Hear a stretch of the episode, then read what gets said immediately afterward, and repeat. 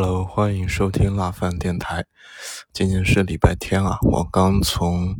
呃长安街那边骑自行车回来，然后是从北苑出发到德胜门，德胜门，然后再从西单到呃从西长安街穿到东长安街，然后最后是从呃朝外嗯朝外大街，然后由南向北。再回到北原大概是四十公里吧，然后花了，嗯，花了两三个小时，骑的不是特别快，主要还是说你从，嗯，五六环进城到这个天安门附近，也越往城里走，它的这个路越窄，然后也不是所有地方都像长安街那么宽敞，对。然后往里走，你会发现其实楼也很矮，路也很小，寸土寸金嘛。然后包括很多建筑也都是很老的样子，啊，就是很破旧吧。对。然后沿路的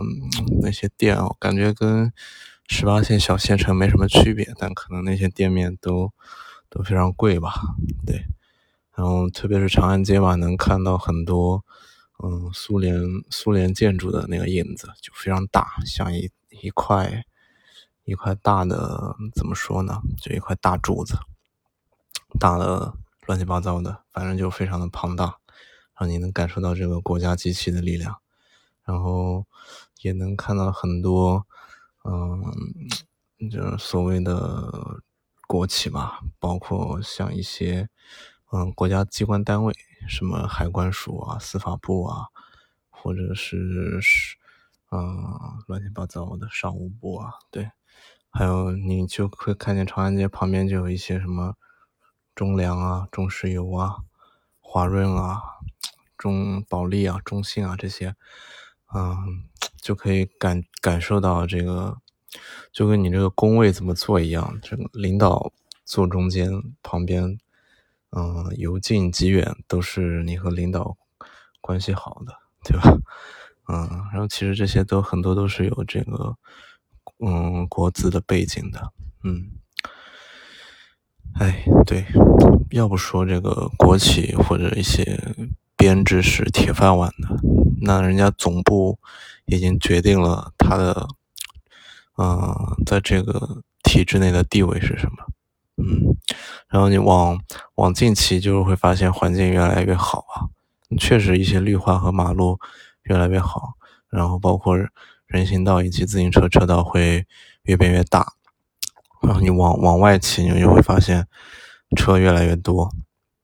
嗯，自行车道越来越小，然后人也越来越多，越来越杂吧，对，然后守不守规则的人也越来越多，对。